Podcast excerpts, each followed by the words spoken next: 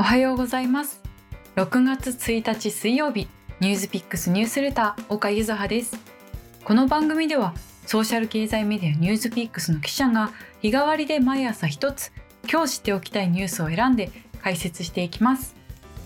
毎週水曜日は東京をテーマにニュースをピックアップしてお届けします。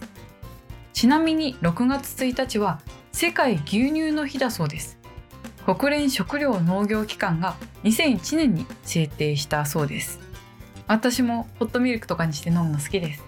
それでは本日のニュースに行ってみましょう。今日のニュースは人間の吐く息で個人を識別するテクノロジーについてのお話です。東京大学やパナソニックインダストリーなどの研究グループが人間が吐く息の成分から個人を識別するシステムを開発しました。今回はその実証実験に成功したというニュースです。20人の個人認証を97%以上の高精度で達成したそうなんです。なぜこれが注目されているかというと新しい生体認証に使えるかもしれないと見られているからなんです。生体認証というのは人間の身体的特徴や行動的特徴を使って個人認証を行う仕組みのことです。iPhone の Face ID だったり指紋認証がその例ですよね。生体認証にもいろいろな種類があって指紋小紋顔交際網膜指静脈耳音響声紋などいろいろあるみたいです。生体認証のいいところはパスワードとかをいちいち覚えておく必要がないから楽ですよね。私も結構いろんなところで指紋認証使います。でもこれにはリスクもあるんですね。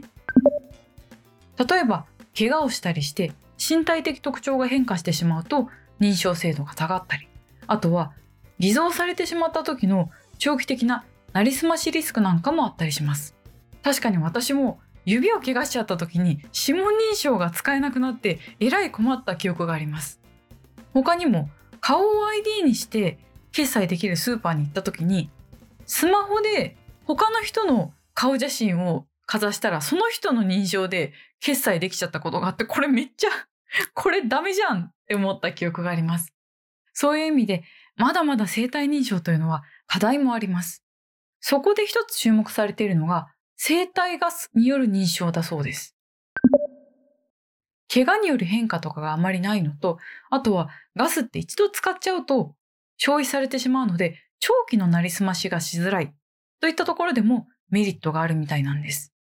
今回実験が行われたのは呼気センシングと呼ばれて人間の吐く息を人工嗅覚センサーを使ってセンシングするというものです。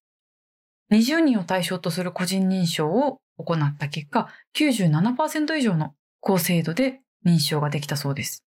今回は原理実証と呼ばれる実証実験だったそうなんですけれども、これが実際に実用化されるまでには大人数での実証実験だったり、あるいは食べたものなどが及ぼす認証制度への影響なども検証しなければいけないそうです。そうですよね。餃子食べたからログインできなくなったりして iPhone 使えなくなったら困りますもん。今回のニュースを聞いて改めて生体認証って奥深いなと思ってとても興味を持ちました。ちょっとより深く調べてみたいなと思います。以上、ニュースビックスニュースレター岡ゆずはでした。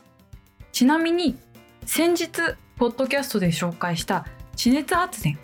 業務スーパーの創業者の方が行っている地熱発電のインタビュー記事ニュースピックス上で公開したのでもしよかったらぜひぜひお読みください。